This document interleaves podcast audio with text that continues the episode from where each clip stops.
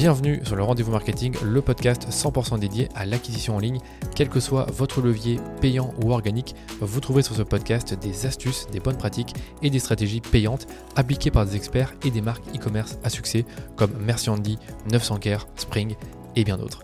Et quant à moi, je me charge de tout dégrossir avec mes invités ou en solo afin que vous puissiez mettre en pratique ces conseils et ces stratégies dans votre business. Mais attention, dans le digital, ce qui était vrai aujourd'hui ne le sera peut-être plus demain, alors abonnez-vous à ce podcast pour rester constamment à jour. Ce podcast est rendu possible par DHS Digital qui est une agence d'acquisition multilevier experte des plateformes Facebook et Google que j'ai fondée pour accompagner les marques jeunes ou établies à accélérer leur croissance. Et pour y arriver, on a développé une approche holistique de la publicité qui combine media buying, testing créa et conseils stratégiques pour l'e-commerce. Alors si vous cherchez justement à diminuer vos coûts d'acquisition ou scaler vos campagnes, rendez-vous sur dhsdigital.eu pour m'en dire plus sur votre business. Je vous souhaite un bon épisode. Aujourd'hui, je vous retrouve pour un nouvel épisode que j'ai enregistré avec Pablo Lenormand et Laurent Terry qui sont deux experts CRO chez Uxia.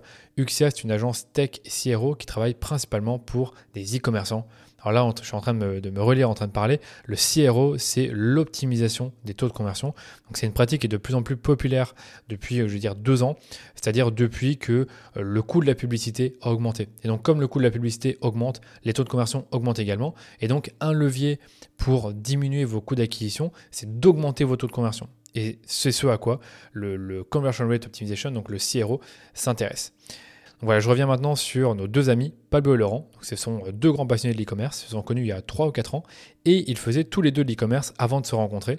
Et c'est vraiment euh, il y a deux ans qu'ils se sont intéressés au CRO et qu'ils en ont fait leur spécialité, puisque maintenant ils travaillent chez Uxia. Et comme ils sont deux passionnés, ils m'ont retenu presque deux heures pour cet épisode où on a décrypté en long et en large le CRO. Et dans la première partie de l'épisode, on s'est d'abord intéressé aux bases du CRO, donc qu'est-ce que c'est concrètement, et du process de CRO technique qui est utilisé chez Uxia pour augmenter les taux de conversion des boutiques de leurs clients.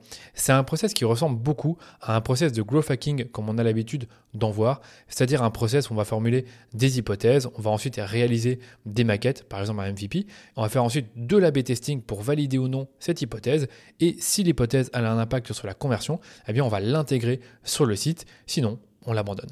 Globalement, c'est le principe de ce process de CRO technique que Pablo et Laurent m'ont généreusement détaillé. Mais la semaine prochaine, ce sera encore plus intéressant parce qu'on va s'intéresser à la partie plus pratique et fun du CRO. Donc premièrement, on va revoir ensemble toutes les bonnes pratiques et les quick wins en CRO euh, pour en fait optimiser votre page produit, votre page d'accueil, votre page catégorie, votre page panier et votre page checkout. Donc ce sont un peu les, les pages les plus importantes sur un site e-commerce. Et vous allez voir que toutes les bonnes pratiques que, Laurent et Pablo nous partagent sont extrêmement actionnables directement sur votre site, pour autant que vous ayez euh, une équipe de développeurs avec vous, bien évidemment. Deuxième point qu'on a vu ensemble, c'est quels sont les KPI à suivre pour mesurer la performance CRO d'un site et comment mesurer la progression quand on fait un A-B test. Et enfin, pour cette deuxième partie d'épisode, on a vu ensemble quels sont les éléments que l'on peut tester sur un site e-commerce pour améliorer la conversion. Donc comme je vous le disais, c'est pour la semaine prochaine, donc attendez encore quelques jours pour recevoir l'épisode, mais je vous conseille vraiment de l'écouter parce que c'est une véritable masterclass. Donc voilà pour le programme, je vous laisse maintenant écouter la première partie de ma conversation avec Pablo et Laurent. Bonne écoute. Salut à tous, parce que je suis pas tout seul aujourd'hui, je suis avec Pablo Lenormand et Laurent Terry, euh, qui sont les, cofondateurs de Uxia. Je suis vraiment ravi de vous avoir, les amis. Merci encore de m'avoir invité à votre podcast, à votre tour d'intervenir sur le rendez-vous marketing. Comment vous allez aujourd'hui? Bah écoute, ça va au top, ça va au top, Danilo. On est trop content d'être là. Euh, comme on disait dans notre podcast, nous, ça fait longtemps qu'on te suit, ça fait longtemps qu'on suit ton podcast, euh, ton blog. Il y a quelques années, on a fait ta formation, on est des fans number one de la première heure. Donc, on est, euh, on est hyper content d'être là et, trop content de pouvoir discuter avec vous aujourd'hui et de pouvoir parler de CRO et voir si on va pouvoir vous donner un max de recos sur, sur ça. J'insiste vraiment sur les fans de la première heure parce que comme on a un passif d'e-commerçant, dropshipper, on était vraiment dans les premiers à s'être formés, Facebook Ad et autres. Et donc, bah, forcément, bah, tu étais une ressource euh, importante pour nous. c'est important qu'on parle de ça pour démarrer. Genre, c'est quoi votre parcours euh, Enfin, vous parlez de, du passé de dropshipper. C'était quand? Qu'est-ce que vous avez fait? Est-ce que vous avez encore des sites aujourd'hui? Parlez-nous d'Uxia, parlez-nous de, de, vous un tout petit peu, qu'on puisse euh, se ah, Carrément, alors on, va, on va faire bref hein, pour pas saouler tout le monde, mais Laurent, tu pourras rajouter des choses par rapport à ce que je dis, mais en gros, Laurent et moi, on s'est connus il y a quelques années. Effectivement, on a fait pas mal de dropshipping avant, on a lancé nos propres e-commerce nos e-commerce respectifs, on se connaissait pas à ce moment-là. Euh, et euh, en fait, on s'est rencontrés il y a 3-4 ans à peu près. Laurent, tu me dis si je dis des bêtises. Et euh, on s'est rencontrés au sein de, Duxia, donc qui est une agence tech. et CRO. Donc, on fait du développement de site web, mais on fait aussi du CRO et on va en parler longuement aujourd'hui, je pense. et du coup, avec Laurent, bah, on s'est rencontrés dans le cadre de cette agence-là. Et depuis deux ans maintenant, on fait que du CRO avec Laurent. Avec notre passif de e-commerçant, on avait envie de, se spécialiser en CRO et en optimisation de la conversion e-commerce. Du coup, euh, voilà, depuis deux ans, on travaille sur, sur ce chantier-là et on accompagne nos clients dans l'optimisation de leur conversion. Donc, euh, donc c'est vraiment un, passif de e-commerçant qui nous sert aujourd'hui pour, euh, pour optimiser les sites web de nos clients. C'est ça, Laurent, hein, sur le timing et l'historique, je ne suis, pas trop mauvais là, c'est ça? Exactement, voilà, enfin tout ça pour dire qu'on a commencé bah, les mains dans le cambouis, hein. on n'est pas juste pur théorique, on est vraiment aussi pratique et, et c'est ce qui permet d'avoir aussi une énorme plus-value euh, par rapport forcément aux autres agences qui sont dans le CRO ou autre, parce que nous, on a vraiment vécu ce que vivent nos clients en fait, euh, et bah, on, continue à le vivre également au quotidien.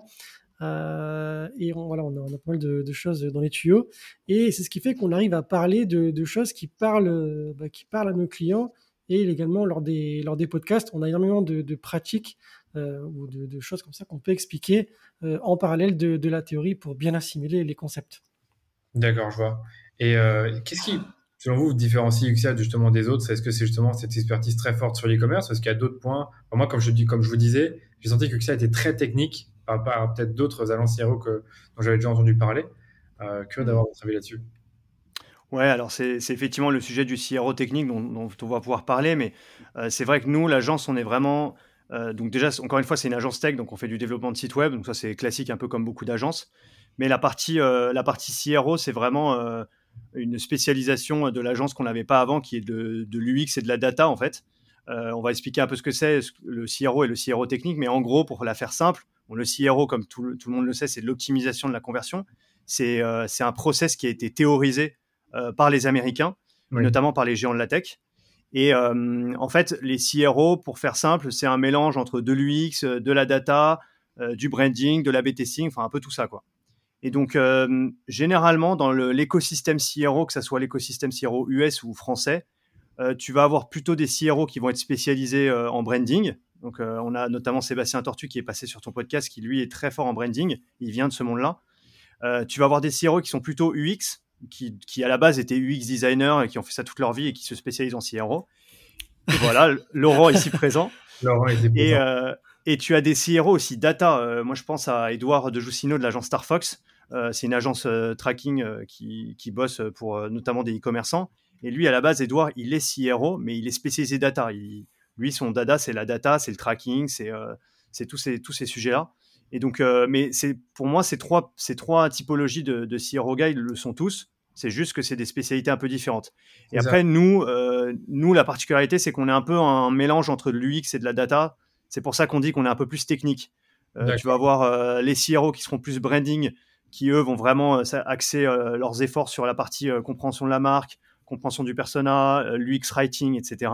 Nous, on va être plutôt sur la partie UX, design et data. Donc, on analyse la data et ensuite, derrière, on va sortir des maquettes optimisées UX pour optimiser derrière la conversion.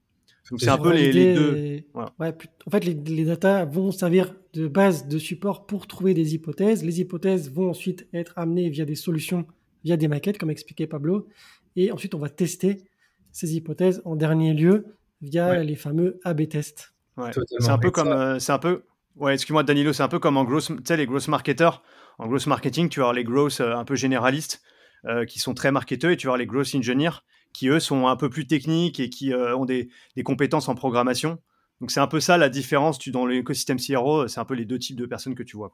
D'accord. Non, non, j'allais dire vraiment que ça pouvait paraître flou comme ça, le, fait d'analyser de, la data pour faire du CRO, faire ensuite des hypothèses, mais je sais qu'on va détailler ça en détail dans le podcast.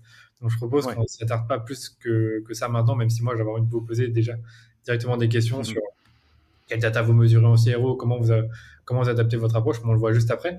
Moi, ce que, ce que j'aimerais bien qu'on fasse aujourd'hui, c'est que dans un premier temps, on redéfinisse le CRO, qu'on parle également du CRO technique, parce que ce sont deux choses un tout petit peu différent. Donc, le CRO technique est une branche de CRO. Et quels sont les bénéfices pour un e-commerçant de faire du CRO aujourd'hui, en 2023 et 2024 bientôt? Bah écoute, euh, je, vais, je vais commencer Laurent, après tu, tu, tu, me diras si tu veux rajouter des choses, mais tu l'as très bien mis dans ton baromètre des DNVB, Danilo, le CRO c'est euh, une des, principales problématiques des, des, DNVB en 2023 et, et 2024. Euh, le CRO, c'est quelque chose qui n'est pas du tout nouveau. Hein. Les gens qui nous écoutent vont se dire, mais attendez les gars, euh, vous n'avez pas réinventé l'eau chaude, c'est quelque chose qui existait déjà de faire de l'UX et de la data. C'est juste qu'en fait, euh, le process en lui-même du CRO et la théorie du CRO était peu connue en France il y a encore quelques mois et peu utilisée. Maintenant, elle l'est de plus en plus. Il y a des grands comptes, notamment les Decathlon, les Mano Mano, tout ça, ils l'utilisaient déjà avant.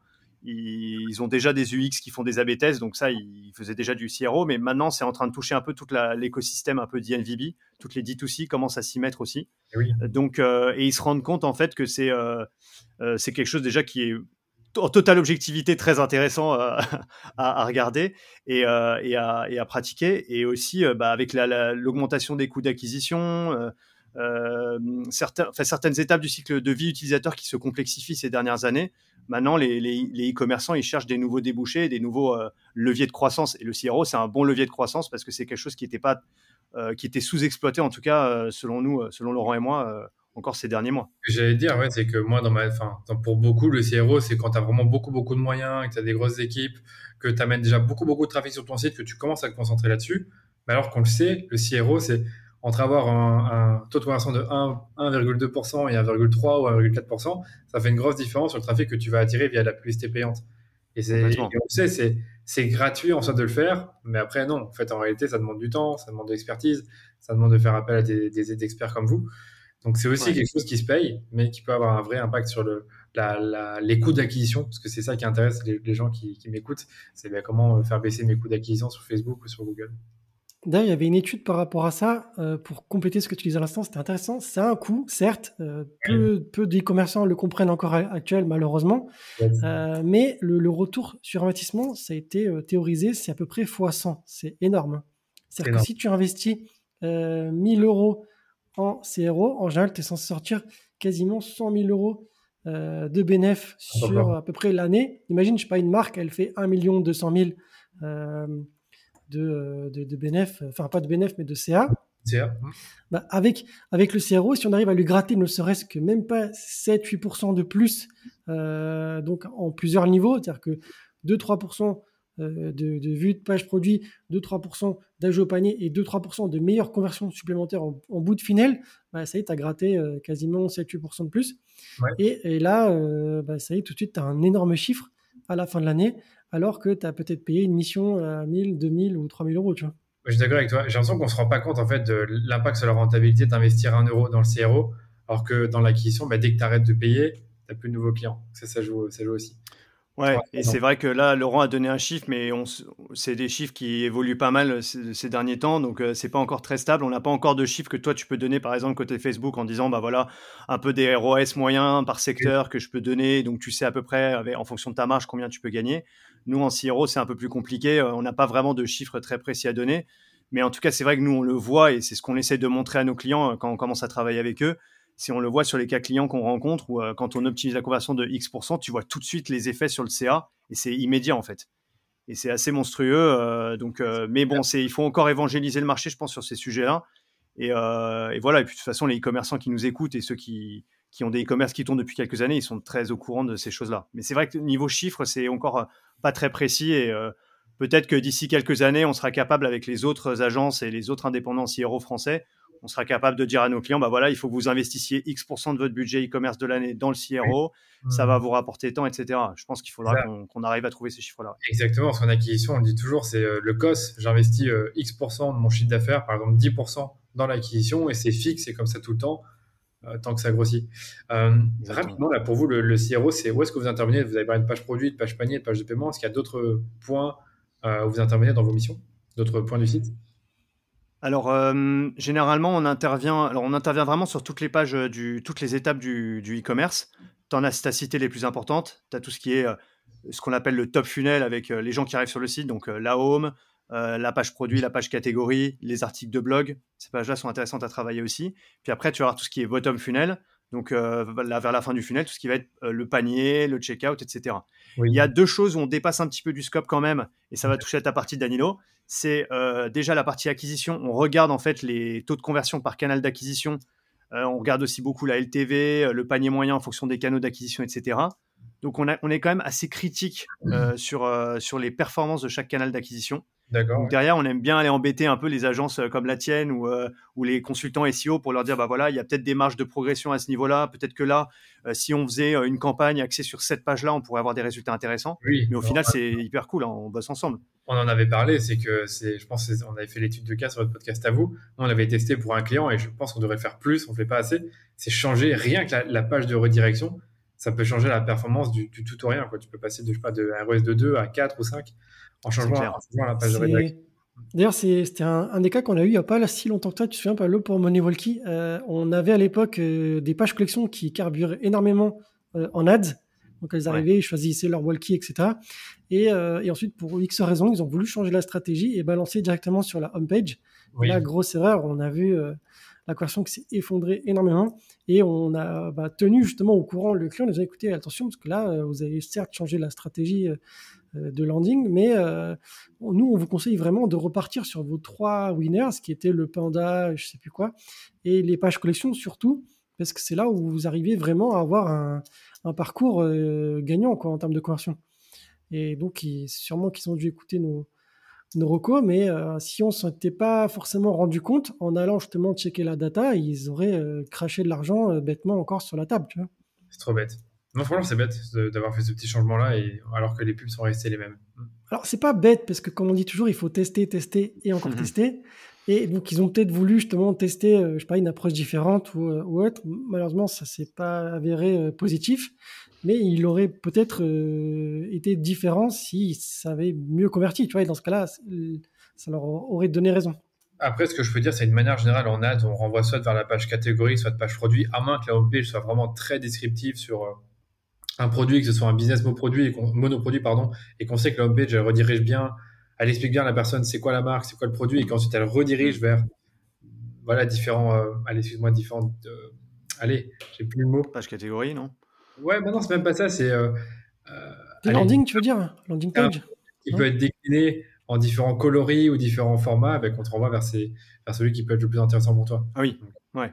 C'est ce que je veux dire.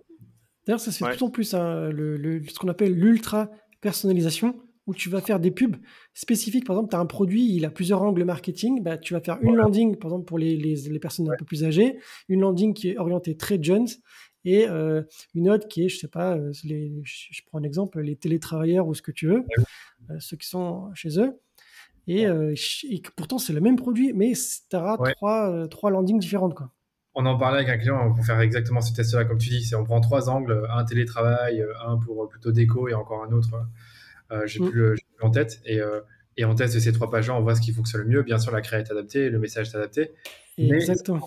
des moyens pour tout le monde, pour l'équipe acquisition, l'équipe l'équipe site web. par contre, j'aimerais bien vous poser la question du coup, si on, maintenant qu'on a compris un peu le CRO, en tout cas moi je, l'ai compris, j'espère que les auditeurs aussi. CRO technique, c'est quoi la petite différence que, que vous mettez à ça? Bah, c'est tout simplement ce que je disais tout à l'heure, c'est qu'en fait, euh, le CRO technique, c'est plus euh, des gars qui vont se reposer beaucoup sur le process CRO, qui est un process qui ressemble d'ailleurs beaucoup au process du gros hacking. Donc, en fait, qui vont, qui vont avoir un process avec différentes étapes, et on va en parler après, suivre ces étapes-là, documenter chacune des étapes, euh, lister les, des listes, enfin, faire une liste d'hypothèses, les tester, etc., les valider ou pas, et qui vont vraiment être attachés, je pense, à ce process-là et en plus de ça, qui sont plus des CRO qui ont à la base des compétences plutôt UX euh, ou data, tu vois. Je pense que pour moi, c'est les CRO, les CRO techniques, c'est plutôt ça. Et après, à l'inverse, tu vas avoir euh, euh, des CRO branding, comme je disais, comme Sébastien, qui eux viennent du monde du branding. Et, d'ailleurs, c'est très fort parce que le branding a un, poids immense dans le CRO, mais qui sont à la base plus dans, dans, ce, dans ce secteur-là. Et, et, voilà. Je vois. C'est, pour, pour moi, c'est ça la différence. Ok, merci de l'avoir clarifié. C'était vraiment pour être sûr qu'on soit bien aligné là-dessus. Bah, du coup, ça lance la question suivante qui est, qui est quand même bien costaud, hein, parce que voilà, je sais déjà ce que, enfin, je sais en partie ce que vous allez dire. C'est quoi le process de CRO technique que vous appliquez? Quoi ça ressemble? C'est quoi les différentes étapes que vous allez mettre en place pour mener à bien un projet de ce type-là? Concrètement. Alors, c'est pas, c'est, pas compliqué. Euh, on n'a pas réinventé l'eau chaude. C'est un process qui ressemble beaucoup au process du gros hacking.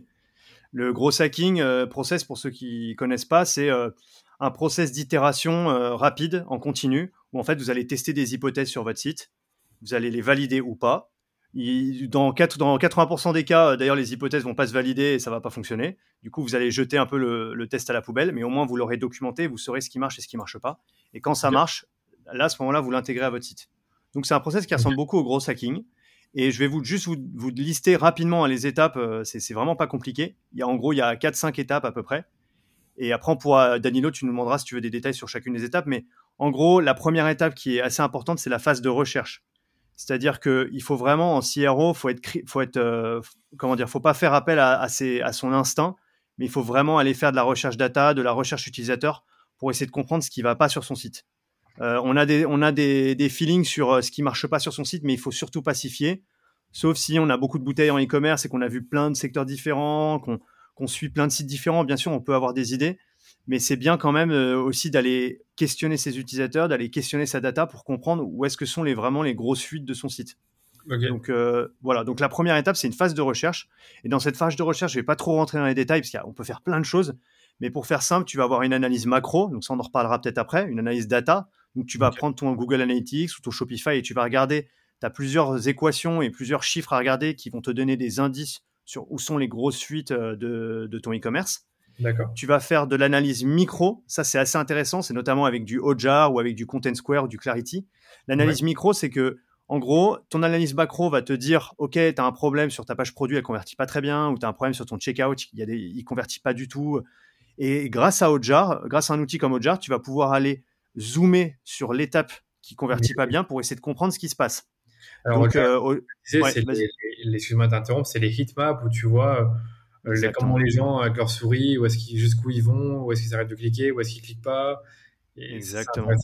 C'est hyper intéressant. Tu peux regarder les heatmaps et donc c'est les, les, as les taux de scroll, tu as les heatmaps qui te montrent un peu des cartes de chaleur de tes pages, qu'est-ce qui est vu, qu'est-ce qui est pas vu.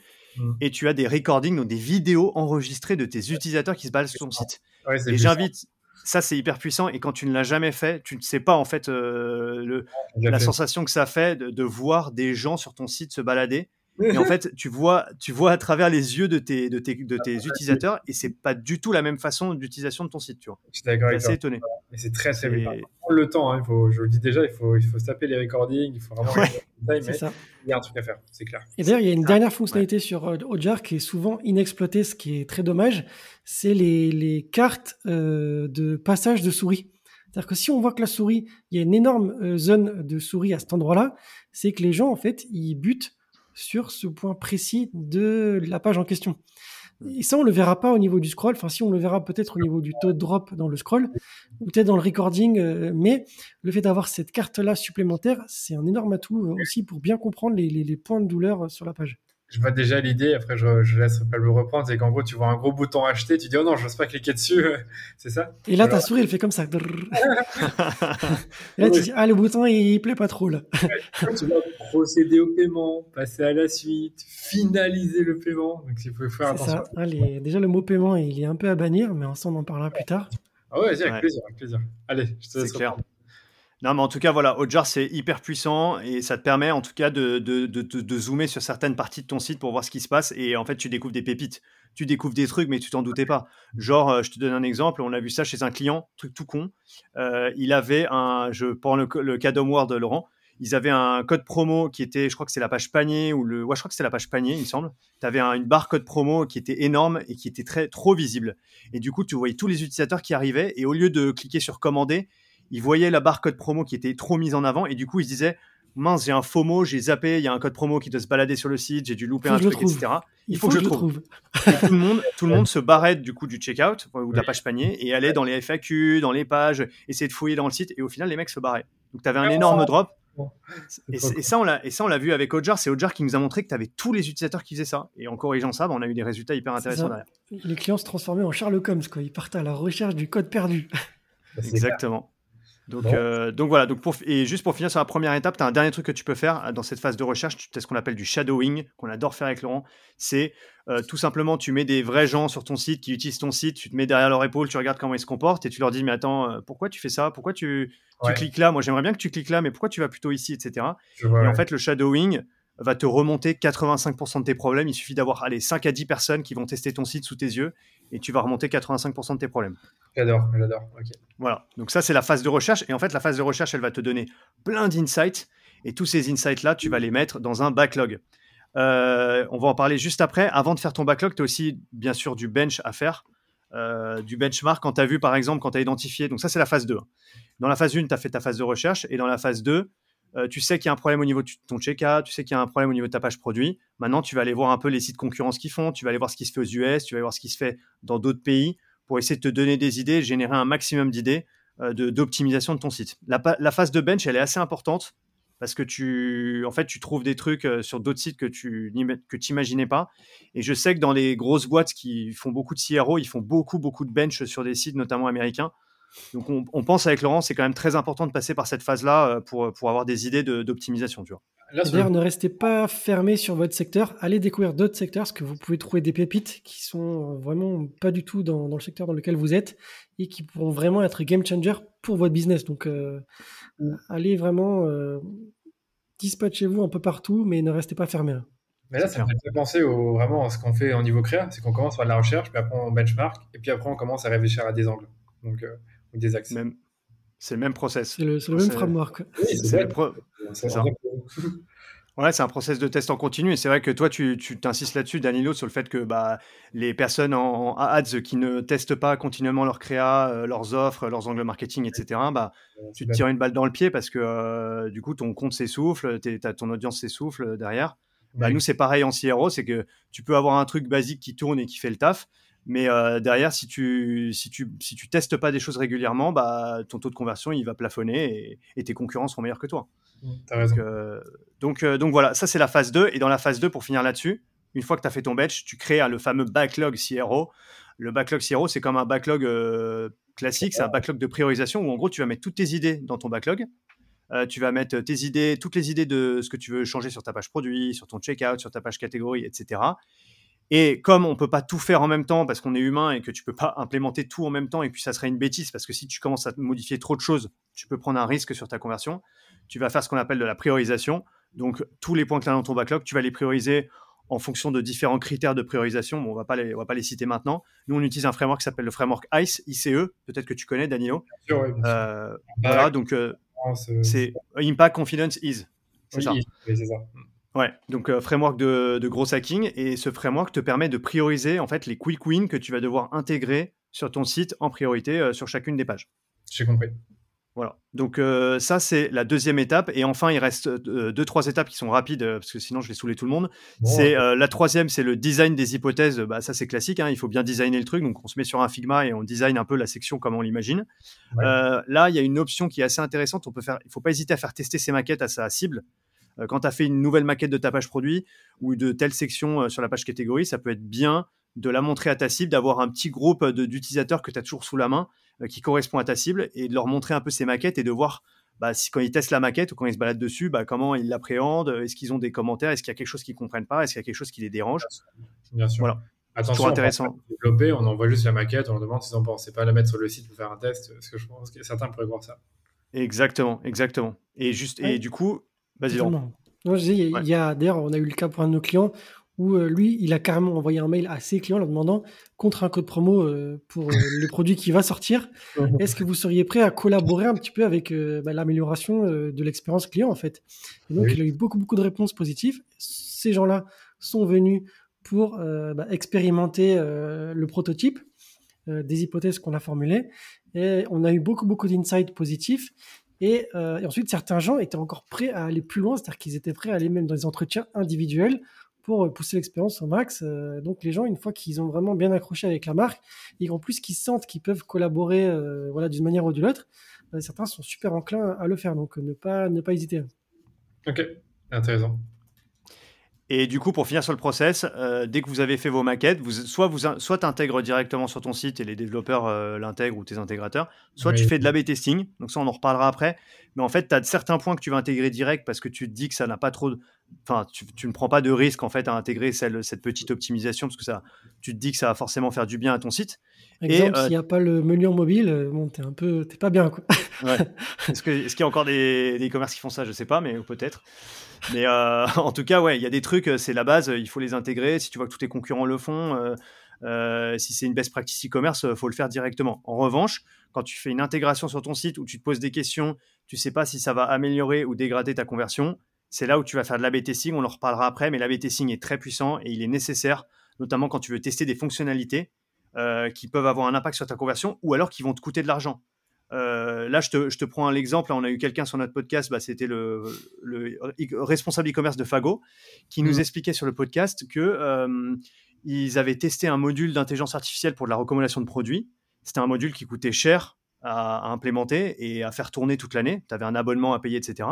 Et ben, ce qu'ils ont fait, c'est qu'ils l'ont AB testé. Ils se sont rendus compte que non seulement ça n'apportait rien à leur conversion, mais, pire. que ça, ça la dégradait. Donc, euh, s'ils avaient intégré cette fonctionnalité comme ça, euh, sans se poser la question, bah, ils auraient déjà eu des coûts d'intégration, les coûts annuels à, payer euh, de l'outil, et ils auraient dégradé leur conversion derrière. Donc c'est un risque qui est énorme pour ton business. Et quand tu fais, quand tu brasses un business à plusieurs millions de CA, tu peux, tu peux pas te permettre de faire ça, quoi. Pour moi, je pense que c'est indispensable de l'AB tester d'AB tester quelque chose que tu, que tu vas implémenter, non? Enfin là, vous dites euh, AB testing euh, ou pour valider ou non, enfin ou. Enfin, tu vois, il y avait un peu un ou, mais moi, ce sera indispensable. Tu vois ce que je veux dire? Idéalement, c'est indispensable. Dans la, la, théorie, tu t'AB testes tout, mais dans la pratique, c'est impossible. À moins que tu aies une équipe qui soit dédiée. En fait, le problème, c'est que non seulement déjà, il faut de la bande passante des devs et, et de tes UX designers, mais surtout des devs. Donc ça, c'est compliqué. Et même euh, les grosses, les, PME ou les e-commerce qui font 40, 50, 60 millions de CA par an, ils ont du mal. Et, en plus de, et en plus de ça, le problème, c'est que la testing, il faut faire gaffe, tu ne peux pas non plus tester trop, tu ne peux pas te mettre en place trop d'AB tests sur une page, parce que si tu fais ça, tu ne pourras pas forcément savoir ce qui a amené l'amélioration de ta conversion sur la page. Donc euh, ça, c'est un point qui est important, on en reparlera, mais quand tu fais un AB test, idéalement, il faut faire un AB test sur ta page, euh, tester une hypothèse sur ta page et voir ce que ça donne pour ensuite passer à un AB test suivant. Et comme les AB tests, bah, ça dure plusieurs semaines, tu ne vas pas pouvoir faire 10 euh, AB tests sur ta page produit par mois, tu vois, c'est ah, pas possible. C'est pas simple. Je vais peut-être revenir sur un truc rapide avec Uxia. Donc aujourd'hui, c'est qu'Uxia, il faut bien le préciser. Vous faites du CRO technique, vous avez une équipe de développeurs. Donc en gros, quand un client fait appel à vous, c'est pas pour du conseil, c'est pas pour dire il faut mettre le bouton là ou là. Non, c'est juste vous implémentez tout. Vous faites, le, vous faites tout le process que tu as décrit là et ensuite vous implémentez avec les devs. Ma question, c'était votre typologie de clients, c'est plutôt des boîtes qui font 1 million, 10 millions, 5 millions. C'est quoi un peu la typologie euh, que vous avez? Là, sur le coup, j'ai pas pensé à poser la question alors qu'elle est, est quand même importante. Je l'ai pas. Tu as raison, je ne l'ai pas précisé. 75% de nos clients, c'est des e-commerce. 25%, c'est du SaaS, du site vitrine, de l'ALP euh, ou autre. Et euh, sur les 75% de e-commerçants, les CA à peu près, c'est entre allez, 1 million et 10 millions de CA à peu près. Ok, donc c'est en moyenne. De, c'est ces e-commerçants-là qui font plus d'un million qui disent Ok, je vais investir dans le CRO. Ok, d'accord. Mais c'est quand même une fourchette haute pour le coup. Est-ce que tu as plus des, des e-commerçants qui sont projet 10 ou des 1 selon toi?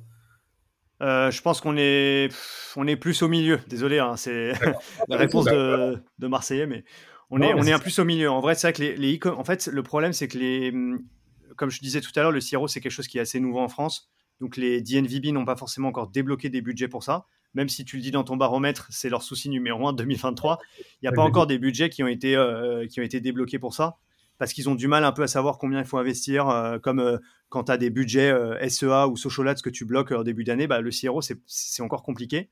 Et c'est notre rôle, du coup, d'accompagner aussi les clients pour ça. Et du coup, et du coup voilà. Donc, en fait, c'est les e-commerçants qui ont plutôt un, 1 million de CA annuel. Ils n'ont pas des gros budgets pour faire du CRO. Ceux qui sont plutôt entre 5 et 10, eux, ils sont capables de débloquer des budgets pour optimiser cette partie-là. D'accord, donc entre 5 et 10, ils sont capables de débloquer les budgets. Ceux qui sont à 1, 2 millions sont, sont encore au début, ils testent, ils sont pas encore trop sûrs. ça, en fait, en fait ça fonctionne comme ça. Ceux qui sont entre 5 et 10, en général, c'est des, des, missions qui sont sur la durée euh, constante.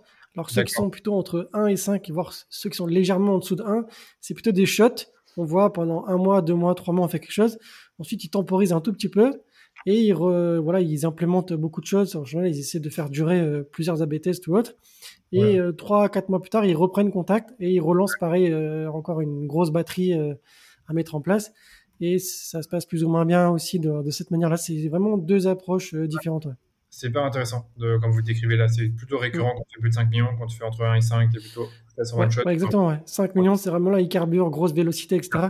Et les autres qui ont, voilà, ils doivent gérer un petit peu le, phénomène de bande passante, euh, bah, les dispos des devs, euh, le backlog aussi, etc., etc. parce qu'il n'y a pas que des implémentations euh, CRO, il y a aussi des implémentations techniques de base, ou de la maintenance ou autre, et bah, il faut qu'on pile un petit peu avec tout ça. Et, ça vous arrive justement de des fois de pas piloter avec vos devs à vous et de piloter avec leurs devs à eux? Ouais, en fait, euh, ça arrive même plus souvent ce cas de figure-là que l'inverse. Parce que euh, généralement, les commerçants avec qui on bosse, ils ont leurs devs, ils ont leurs agences ou leurs freelances avec qui ils travaillent déjà. Donc, c'est eux qui l'implémentent. Parfois, on le fait, mais c'est allez, c'est un cas sur, sur cinq, tu vois. D'accord, ça, me fait penser à la créa en acquisition. C'est euh, des fois ils la prennent chez nous parce qu'ils savent pas le faire. Des fois ils ont déjà une agence, un freelance ou ils l'internalisent on peut pas la créer. Ok, intéressant. Ouais, les, devs maintenant c'est quand même assez récurrent qu'ils les aient en interne hein, parce que je vois le phénomène. On a eu le cas pour un client où l'agence avec qui il traite en, dev euh, a été très lente, euh, pas forcément très réactive et lui il bah, fallait qu'il avance son projet parce que bah, voilà il y avait pas mal de choses à à mettre en place et bah, son CA il est un petit peu en jeu quand même euh, malgré que les intégrations sont en stand-by et, euh, donc d'où l'intérêt de d'internaliser un voire deux devs pour justement bah, qu'il soit dédié euh, au shop et qu'il puisse intégrer un maximum de choses sans avoir d'autres clients qui leur passent devant en termes de, de priorité ou autre. Au moins, ils savent que là, ils ont la main sur le dev et les timings. Quoi. Ok, Bon bah voilà, petit aparté, petite parenthèse terminée. Donc du coup, pour revenir au process Hero, étape numéro 4, intégration directe web et testing, est-ce qu'il y a une dernière étape ou... Et la dernière étape, euh, c'est bah, en fait, c'est comme c'est un cycle en continu. Euh, en gros, une fois la B-test qui finit, fini, ou une fois que tu as intégré euh, ton optimisation, tu vas observer les résultats et en fonction des résultats que tu observes, tu vas prendre des décisions. Est-ce que du coup j'intègre définitivement cette fonctionnalité sur mon site ou est-ce que je la retire du site euh, et ensuite, tu recommences un cycle indéfiniment, indéfiniment, et tu documentes surtout tous tes tests. Est-ce qu'ils ont, est-ce que c'est des tests gagnants, perdants? Tu mets, si possible, des dates sur chacun de tes tests. Comme ça, tu peux t'y référer plus tard si tu as déjà testé quelque chose, tu as vu que ça marchait pas et tu veux faire un peu différemment, tu vois ce qui a pas marché, tu vois ce qui a marché et, ça aide beaucoup. Donc c'est très important en fait de documenter, d'avoir un backlog à jour avec tous les tests que tu fais en, live et que tu puisses tous les mois repasser dessus et lancer des nouveaux tests. Oui, très bien dit. Comme tu dis, c'est faux documenté. Pour ça, on a des super outils, Monday, Notion, on n'oublie pas de noter, d'avoir plusieurs propriétés euh, pour, bien préciser tout ça. Genre échec, réussite, euh, les chiffres, etc.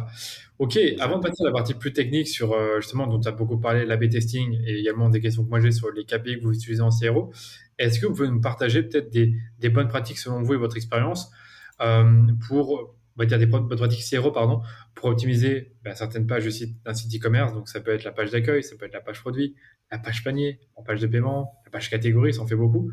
On aimerait bien avoir ces petits, petits conseils, ces petits quick wins, si je peux dire ça comme ça, des trucs faciles à implémenter, enfin, peut-être pas faciles, mais en tout cas, des trucs qu'on peut implémenter à son échelle. Des trucs, des trucs si vous les avez pas implémentés, c'est pas bien, les amis. C'est un carton rouge, comme dirait Laurent.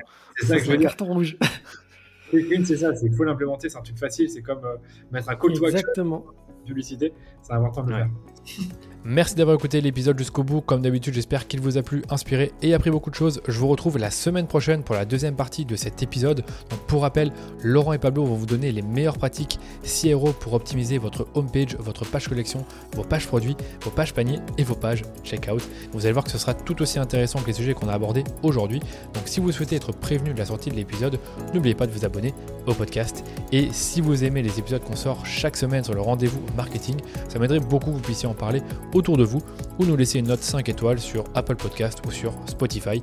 Ça ne vous prend que 2 minutes et nous, ça nous permet de faire grandir la communauté autour du podcast. Allez, je vous dis à très vite pour un nouvel épisode du Rendez-vous Marketing.